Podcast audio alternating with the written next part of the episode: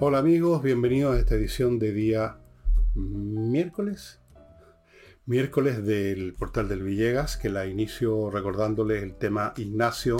No me voy a cansar de recordárselos porque corresponde, porque estas cosas uno no puede decirlas una vez y luego olvidarse. Estas son cosas que requieren un apoyo permanente o por lo menos muy de larga duración. Y por eso voy a ser un poco majadero en esto de Ignacio esta criatura que tiene un problema de salud que si no, si no tiene a su disposición su familia, un remedio carísimo, pero increíblemente caro, se muere simplemente. Así que yo no sé cuánto tiempo más, yo no sé en qué momento se puede decir ya estamos a salvo, la criatura ya no va a tener problema o lo va, van a ser mucho más controlables, pero mientras eso yo no lo sepa, voy a seguir eh, insistiéndoles en que transfieran un poco a la cuenta que está aquí a mi derecha. Segunda cosa, flamenco, este jueves, como ya es tradición, amigos, lo van a pasar súper bien. Sí, tengo contemplado, no sé si este jueves, el próximo domingo, pero tengo en mi agenda de proyectos ir de nuevo, yo he ido a la Casa del Jamón, que está ahí en Tenderini 171, a contemplar el gran evento de flamenco con grupos siempre de primera categoría y comer y beber, porque hay ahí unas mesas que usted puede reservar al teléfono que está viendo a mi derecha y llegar, la cosa es como a las ocho y media, aparte del asunto, usted pongámosle llega a siete y media, ocho, encarga unos piscos sour, empieza a iluminarse un poquito y mientras tanto, tranquilo porque al frente de la entradita de Tenderini, en Agustina, hay un estacionamiento subterráneo muy grande. Usted lleva su auto ahí, lo deja estacionado con toda seguridad. Usted está tranquilo que no se lo van a chupar el auto, que no se lo van a vandalizar. Usted está seguro, tranquilo y disfrutando un espectáculo maravilloso. Este jueves, ocho y media, reserve. Y finalmente, creo que finalmente, no, no es finalmente. Tenemos una oferta, una doble oferta en mi portal elvillegas.cl slash tienda. Y entre paréntesis, algunos se preguntarán por qué no ha escrito nuevas columnas en ese espacio. La razón de eso es que estoy escribiendo tantas cosas al mismo tiempo, libros, que simplemente no tengo ni tiempo, ni energía, ni necesidad de, de las columnas. Aparte que en realidad lo que pienso lo digo acá. Bueno, el hecho es que tenemos una doble oferta. Uno es un pack o un combo de tres libros. La Torre de Papel, Insurrección, Envejezca Muérase, los tres por 28 lucas. Y el otro paquete le trae, le trae Insurrección y Envejezca Muérase por 20 lucas. Las entregas en Santiago son prácticamente en el día. Bueno, depende de la hora en que usted lo encargue. Si lo encarga a última hora en la noche no, no le va a llegar, pero en el día más menos. Y en provincia un par de días, a veces tres, no más que eso. Ni un problema. Marque, ponga bien la dirección, el número donde corresponde, el nombre de la calle eh, donde corresponde, todo en su lugar, porque si no, de repente se crean problemas y nos culpan a nosotros. Pero rara vez pasa. Así que ahí está esperándolos este paquete para que ustedes vayan bien provistos de libros este verano. Por supuesto, pueden llevar otros como los que les voy a recomendar en un rato más.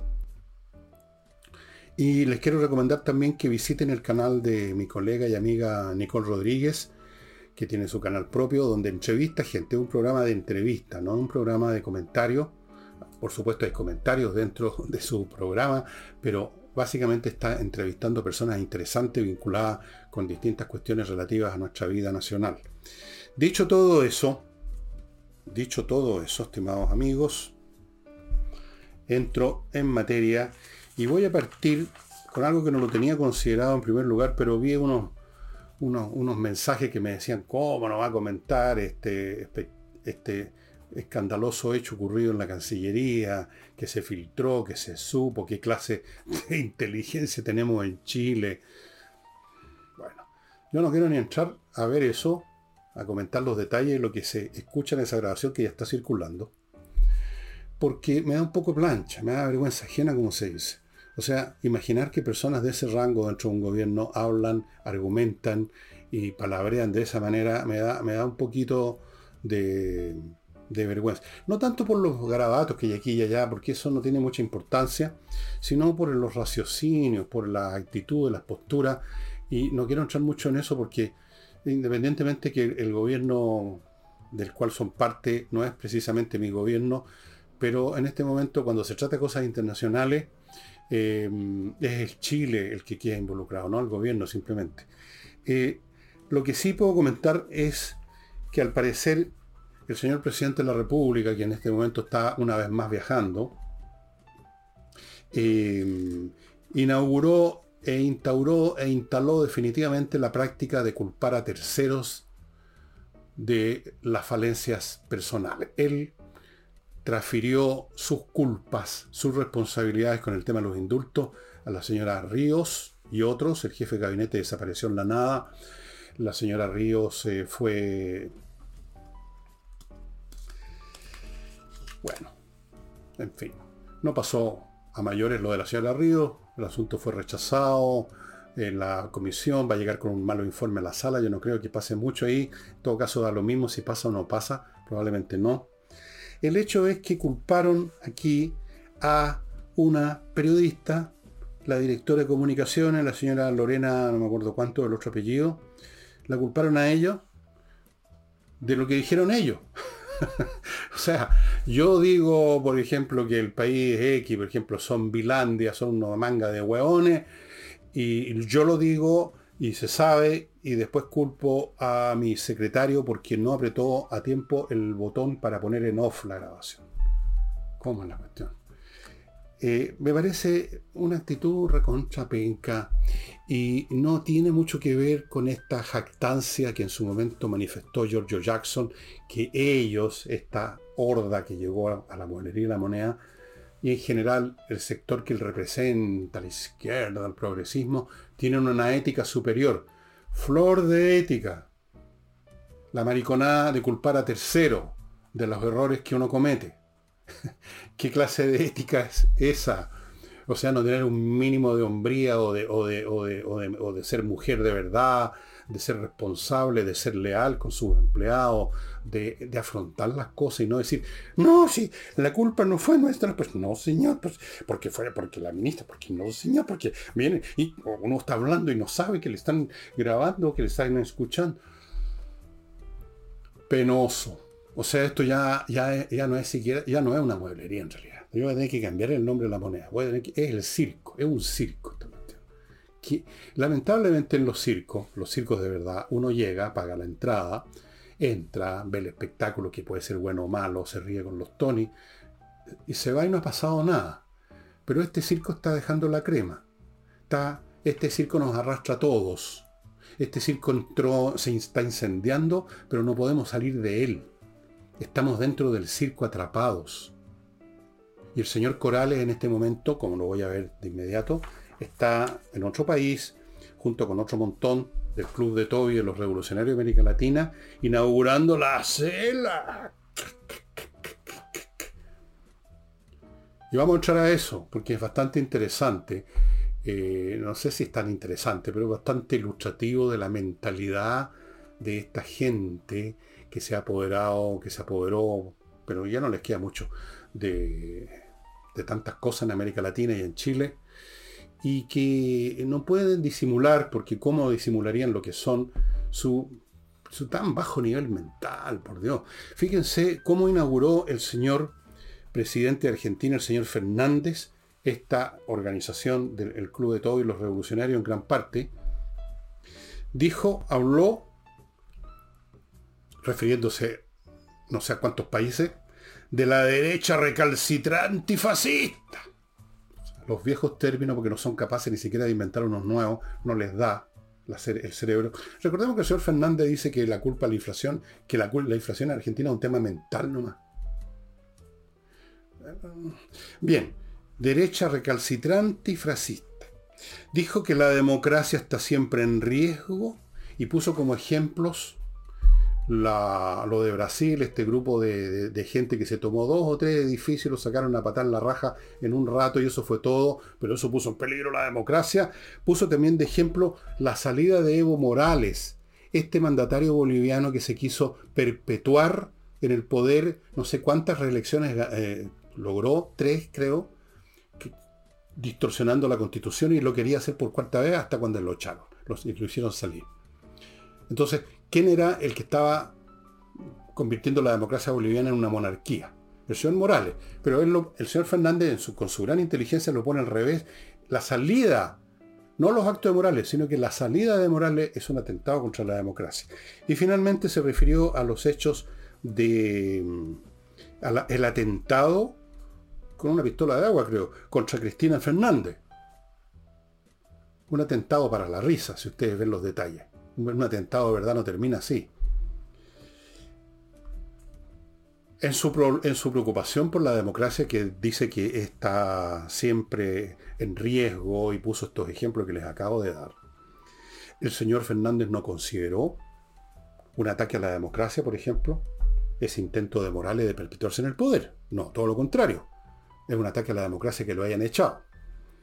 Tampoco considera un ataque a la democracia la dictadura de Maduro y podríamos agregar el hombre que se fue al cielo, supongo, a cantar con los pajaritos, el señor Chávez, que inauguró ese régimen que ha significado la ruina de Venezuela y la salida del país de como 5 millones de habitantes. De eso ni una palabra. Eso no es, no es, no es un problema para la democracia.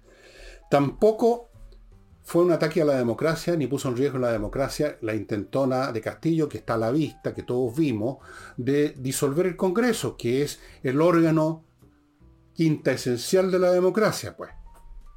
Elegido en elecciones para que distintos puntos de vista e intereses disputen y debatan las leyes que se van a promulgar o no. Tampoco mencionó al señor Castillo. Tampoco mencionó a su propio gobierno, la corrupción de su gobierno y en general de todas las administraciones peronistas o semi-peronistas o pseudo-peronistas que han existido en Argentina y que tienen ese país que debiera ser una de las potencias mundiales o por lo menos latinoamericanas desde hace décadas en una situación de postración completa de la cual se quejan y hablan los propios argentinos. Esto no lo estoy diciendo yo, por supuesto. No, eso no es un ataque a la democracia. No es un ataque a la democracia las acciones de los mandatarios argentinos que, se han, que, los han sorprendido con bolsas con billetes o con sótanos cargados con billetes, a propósito de doña Cristina Fernández. No, eso tampoco pone en riesgo la democracia. No ponen en riesgo la democracia eh, la, fuerza que han tomado en Chile y, el control casi ya directo del gobierno que tiene en Chile el Partido Comunista que se ha ido infiltrando en todas partes, desde luego en la subsecretaría, en, en, las ramas de la defensa nacional, en todos lados, eso tampoco. Esa intromisión del PC, que nunca ha sido democrático, no es un riesgo de la democracia. Ahora, después de toda esa sarta de tonterías, ¿qué va a salir de la CELAC donde hemos visto una fotografía de nuestro presidente haciendo lo que saben hacer, lo único que saben hacer los dirigentes, los políticos de izquierda, cantinflear. Los hombres, estos hombres nunca, y mujeres también de ese sector, nunca se sienten más a gusto, más cómodos que en un estrado con un micrófono hablando por horas. Ojalá por horas. El ejemplo de esto era Fidel Castro. A esto no les da el garnate, pero ah, por Dios que hablan. Hablan, hablan y con esos, esas barbas revolucionarias y ese aire de seriedad de grandes personajes parecen personajes de caricatura de estas novelas de Gabriel García Márquez. Son para la risa. Son una parte del elenco en virtud del cual en Europa y en Estados Unidos se ríen de nosotros, porque son como una farsa. Ahí estaba este señor.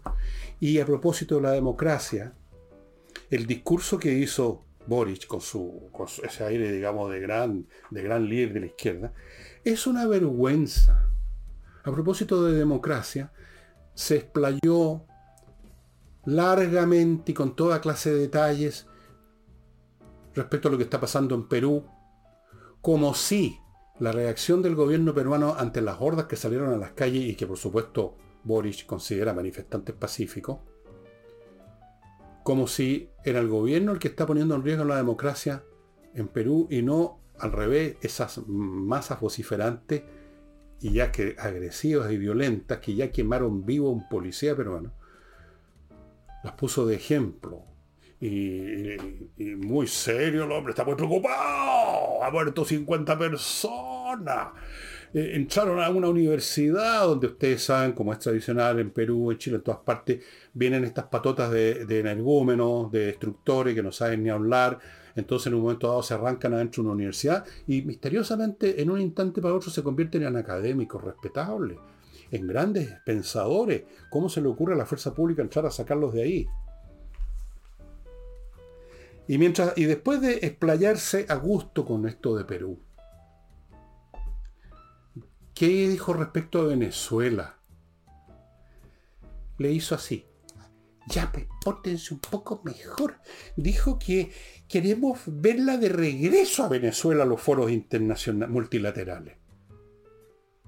Eso fue todo. ¿Qué más dijo? Y dijo una frase de una ambigüedad, de un enredo que, digamos, el estilo marca, la marca registrada de Boris, ¿no? Manifestó su apoyo a la tradición pacífica, democrática y decidida por el pueblo venezolano. ¿Qué quiere decir con decidida?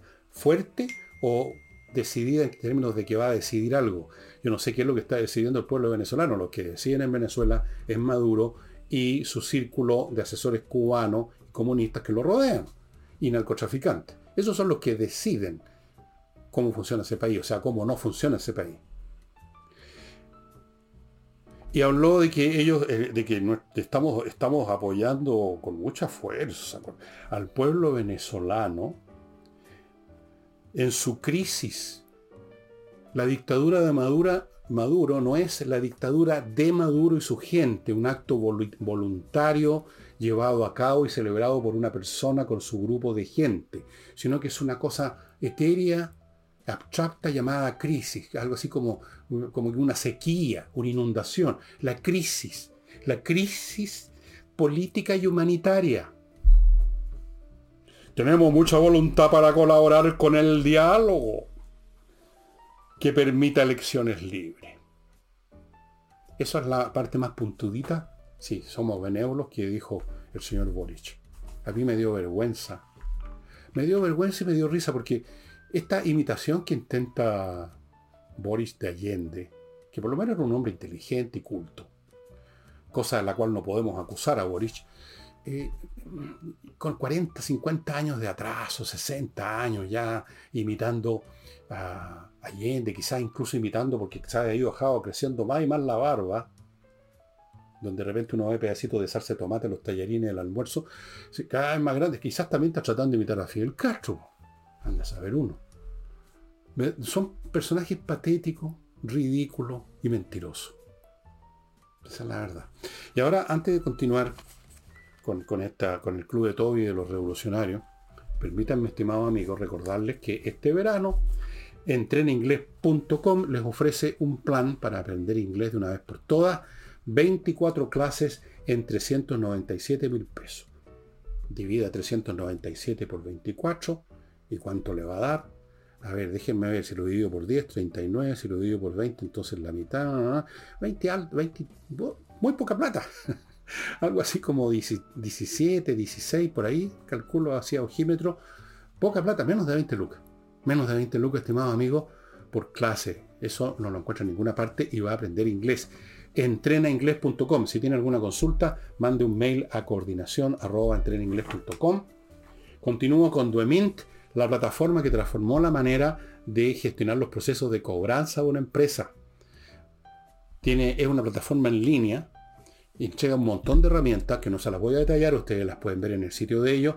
El hecho es que mejoran hasta un 70% la efectividad de los pagos. O sea, eso les cambia, les cambia la vida a las empresas y por eso que está en más de 700 empresas hasta este minuto, desde pequeñas pymes hasta empresas grandes, haciendo que estas empresas salgan adelante, salgan a flote, porque están cobrando, están pudiendo cobrar.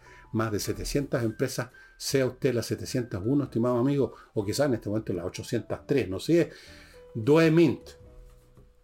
Continúo con kmmillas.cl, que ya saben, es el lugar donde usted va y vende las millas acumuladas por sus vuelos que no las va a ocupar y que en cualquier momento desaparecen. kmmillas.cl, la plata es buena, pero por último, desearle usted, entre al sitio y vea si le gusta, bueno, y si no, no. Pero es una opción que usted tiene para convertir millas en dinero. Y termino con inviertanusa.cl, la compañía chileno-norteamericana en la red encargada de ofrecerle a usted un servicio integral de, para su inversión en Estados Unidos. Usted no tiene que saber nada. Solo decir quiero invertir en Estados Unidos. Basta eso. Entra a inviertanusa.cl, le van a ofrecer miles de franquicias para que escoja, si no sabía dónde invertir, no sé cuántas, miles o cientos de opciones inmobiliarias en todo Estados Unidos, le abren cuenta corriente en bancos norteamericanos, una cuenta, le consiguen crédito en esos bancos, lo ayudan a constituir sociedades comerciales, le consiguen o le tramitan más bien la visa de residencia. Y fuera de eso, está a disposición de ustedes para asesorarlo en el mercado norteamericano mientras se aprenden bien el cuento. Inviertanusa.cl. Bueno, así que ahí los tenemos, a Boris, a Fernández, al mexicano este tan inteligente, a toda esta gente abrazándose, dándose besitos en las mejillas, un poco como en las películas de gángster, que sea de, de narcotraficante, que se abrazan, se besen y después se balean. No sé.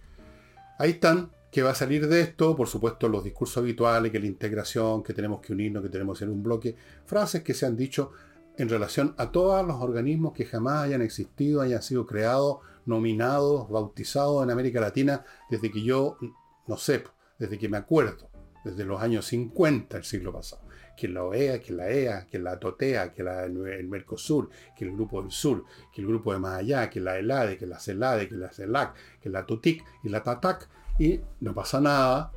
Este es un continente de charlatanes y nuestro presidente está bastante sintonizado con eso, o sea, uno de los principales.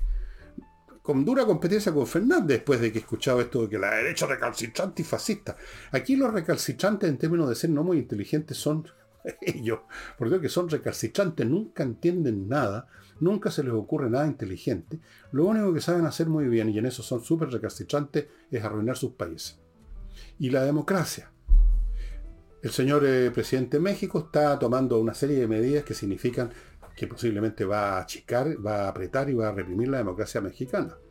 Al propio señor Fernández, que tanto habla de los riesgos de la democracia, resulta que tengo por aquí el dato. Por aquí tengo el dato. Déjenme ver, estimados amigos. Bueno, una la, Organización de los Estados Americanos, un grupo ahí le, dijeron que, ojo con el tema de los tribunales, de la justicia en Argentina, que tenga más respeto por la autonomía del Poder Judicial, que es una de las instituciones, entiendo yo, de la democracia, ¿no? Pero sí son charlatanes. No se les puede creer nada. O sea, son para tomarlos para la risa nomás. la única razón por la cual uno no se puede reír más es porque dejan la crema y uno no tiene que sufrir las consecuencias. O sea, la entrada del circo es demasiado costosa. Bien, pues. ¿Para qué hablamos de Cuba, no? Porque uno de los miembros que del club de todo y el señor presidente, que no, no, no es un nombre porque no me interesa del gobierno cubano, en Cuba no conocen la democracia desde, no sé desde cuándo, pero desde luego no la conocen desde que llegaron los barbudos al poder. Y seguramente van a caer de rodillas frente a este personaje porque las izquierdas se babean cuando ven un cubano. Les corre la saliva. Bien, pero en lo personal como chileno lo que me dio vergüenza fue el discurso de Boric, francamente.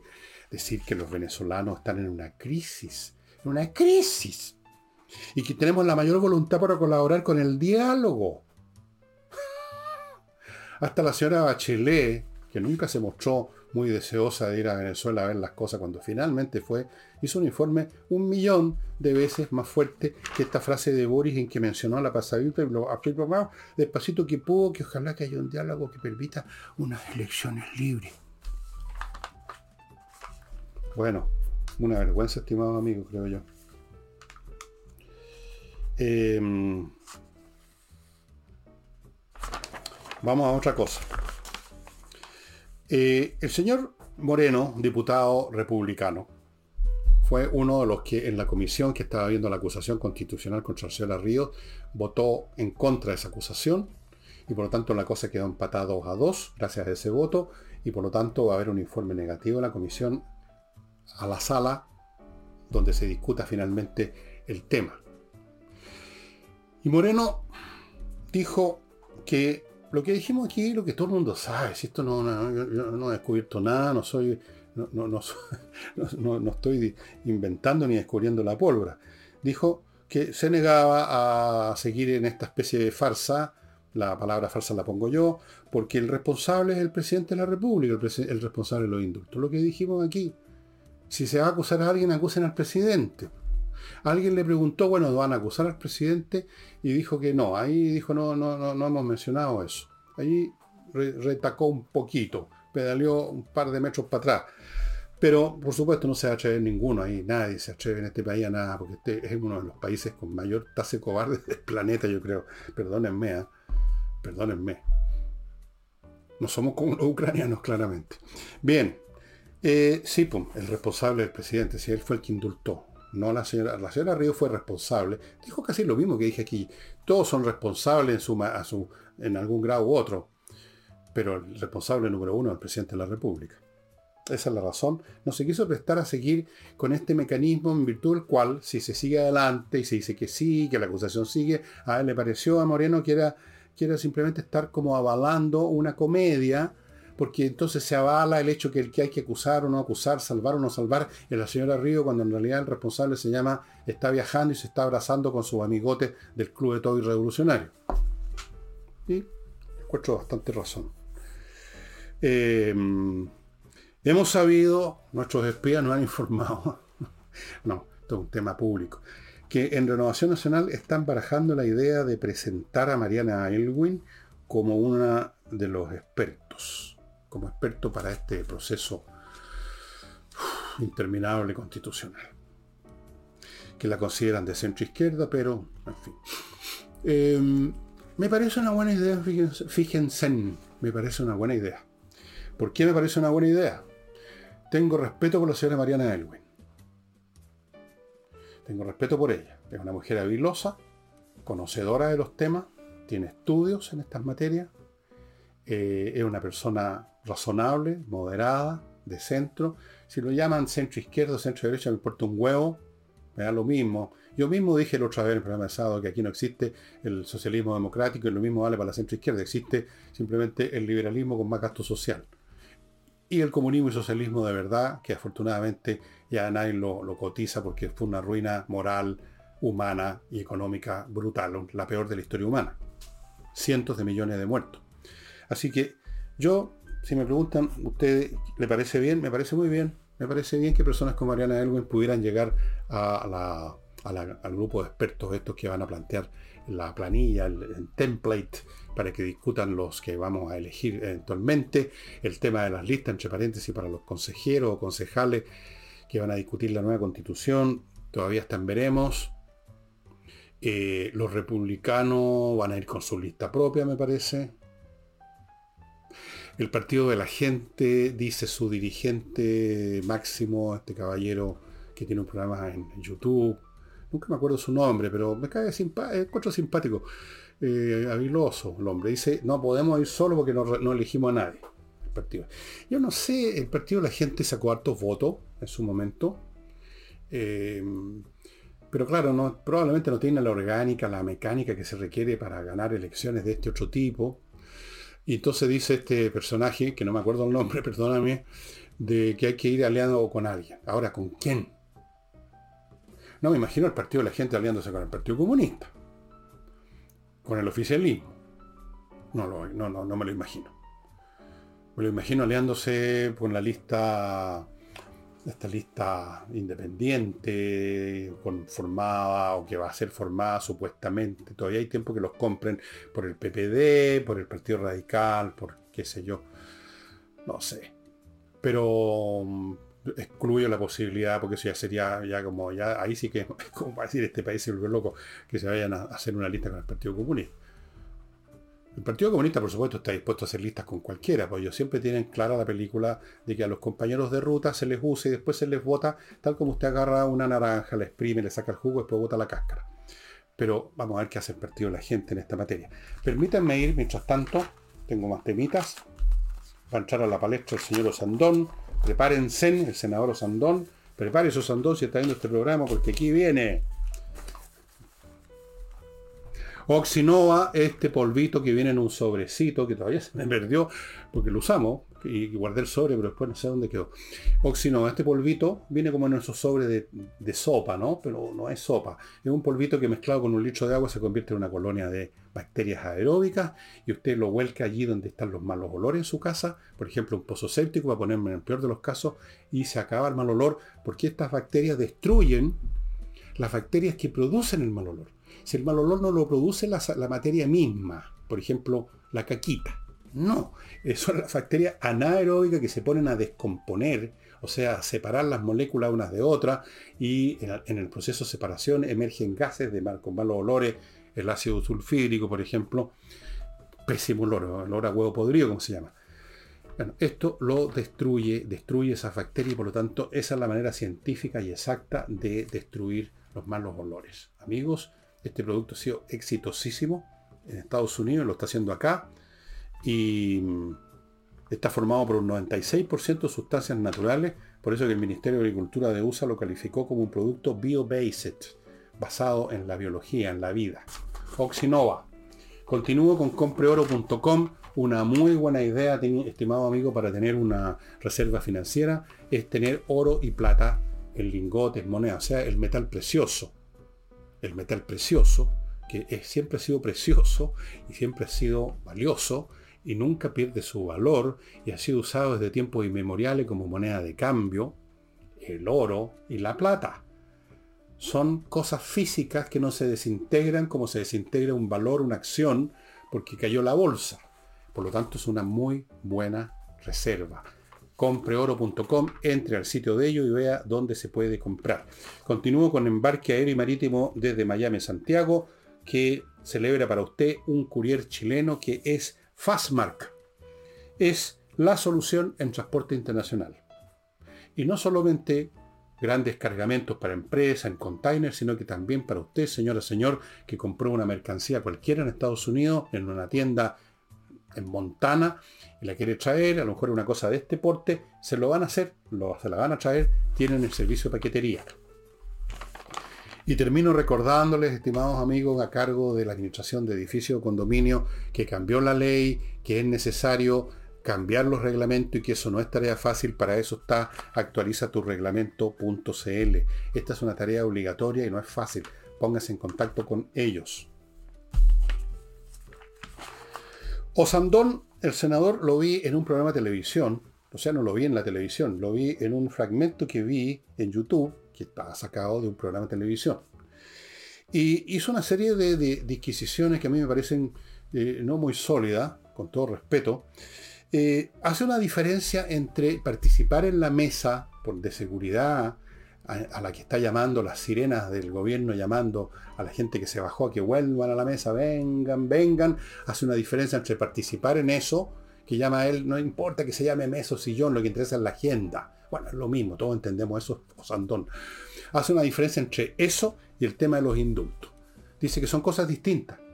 Lo de los indultos es muy grave, pero no por eso, digamos, tiene que participarse o no participarse en la mesa. Suena bien a primera vista, pero yo creo que hay falacias ahí. Yo le voy a decir cuáles son las falacias que veo. En primer lugar, porque está implícito en el argumento de Osandón de que efectivamente participar en esa mesa va a dar resultados en lo que respecta a la lucha contra el crimen, contra el delito, lo cual es falso.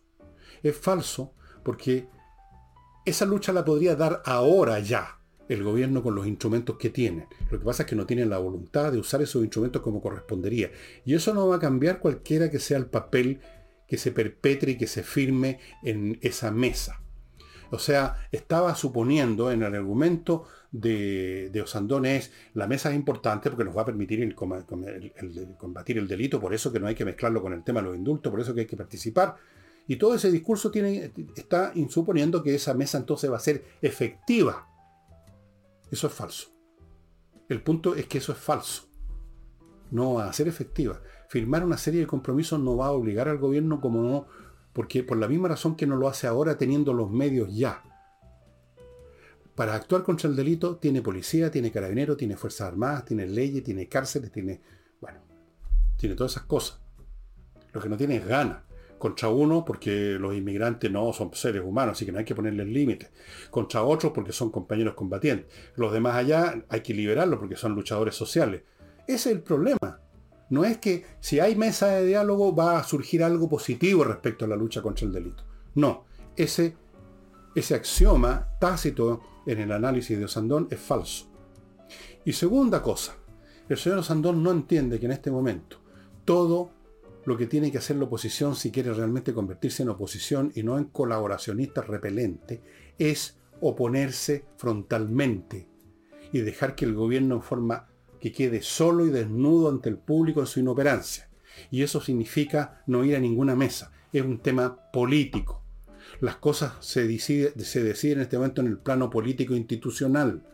Ya pasó la etapa de las revueltas en las calles, como dije que iba a ocurrir, venía el proceso institucional. Esto es institucional, esto es político, Sandón. Por lo tanto, si la oposición no participa, es un acto político valedero. ¿Por qué? Porque deja al gobierno solo, con la pelota en su cancha, teniendo que hacer algo respecto a los temas que él mismo plantea. Y no ir a que se logre camuflar detrás de una mesa porque están todos participando. Este es un tema país un tema de crisis del país. Y por eso que están todos participando, estamos todos tomados de la mano. Esa imagen que quiere proyectar el gobierno es políticamente falsa y ustedes no debieran colaborar con ella. Así que está equivocado Sandón. No, no hay que participar. Yo creo que no. No importa lo que diga la gente en la encuesta que no, no entiende esta cuestión muchas personas. Creen que, creen también como Sandón, que si se participa en la mesa va a salir algo positivo. Miren, yo voy a insistir en un punto. Incluso aunque en, el, en la letra del, del, acuerdo que llegaran hubieran cosas fantásticas, así de positivas en la lucha, no se van a cumplir simplemente. No se van a cumplir. Ellos están dispuestos a mentir y están dispuestos a firmar cualquier papel, llegado el caso. Llegado el caso van a firmar lo que usted les ponga por delante, porque están desesperados, porque están derrotados, porque han fracasado en todo lo que han querido y están ahí por la inercia, porque tienen que estar ahí tres años más, porque eso es lo que dura su presidencia. Y ustedes les están, con esto de que no, si es que la mesa no tiene nada que ver con el indulto, hay que participar, le están dando validez, validez le están dando, le están prestando ropa al gobierno que están pelotas. Por eso que está equivocado el señor Sandón. Y no solo él, pero yo he dicho ya, muchos quieren equivocarse, entre comillas, de esa manera, quieren comprarse el argumento del gobierno porque es la manera más cómoda de no tener que afrontar. Porque afrontar es un poco más peligroso, es un poco más riesgoso. Eso es. Bueno. Em, están aquí jodiendo con el teléfono. ya. Ok. Vamos ahora a Permítanme ver una cosita por si es importante esto. tengo que hacer unos arreglos. Ya. Notariospress.cl, amigos. Ya saben la forma más rápida de sacar un papel notarial. Hey, el corredor que usted necesita para vender su propiedad ahora. Espacio ajedrez, donde están estos productos a precios de huevo, más tres membresías gratis a toda clase de actividades. Y finalmente, amigos, eso, les voy a terminar recomendando, sin mostrarles, porque para qué, hay millones de ediciones, un libro para este verano, que muchos de ustedes saben que existe, por supuesto, pero que no lo han nunca leído, no sé, por algún motivo otro no lo han leído, es El Quijote de la Mancha, uno de los libros más maravillosos que he leído en mi vida. Ya lo he leído tres veces y lo voy a leer por cuarta vez, de todas maneras. Es un libro fantástico. Olvídense del señor atacando los molinos de viento con la lanza y todas esas tonteras. Esos son pequeños episodios chascarro, llamémoslo así, del libro. El libro es mucho más que eso. Si usted no ha leído El Quijote, vaya a la librería, no hay ningún problema con traducciones, compre la edición que más le guste, hay de todos los precios, grandes, chicas, baratas, caras, con ilustraciones, sin ilustraciones, y ese el gusto de su vida. Y eso sería todo por hoy, tengo que ir a atender unas personas, y además se dio la hora. Muchas gracias y nos estamos viendo mañana con Nicole Rodríguez.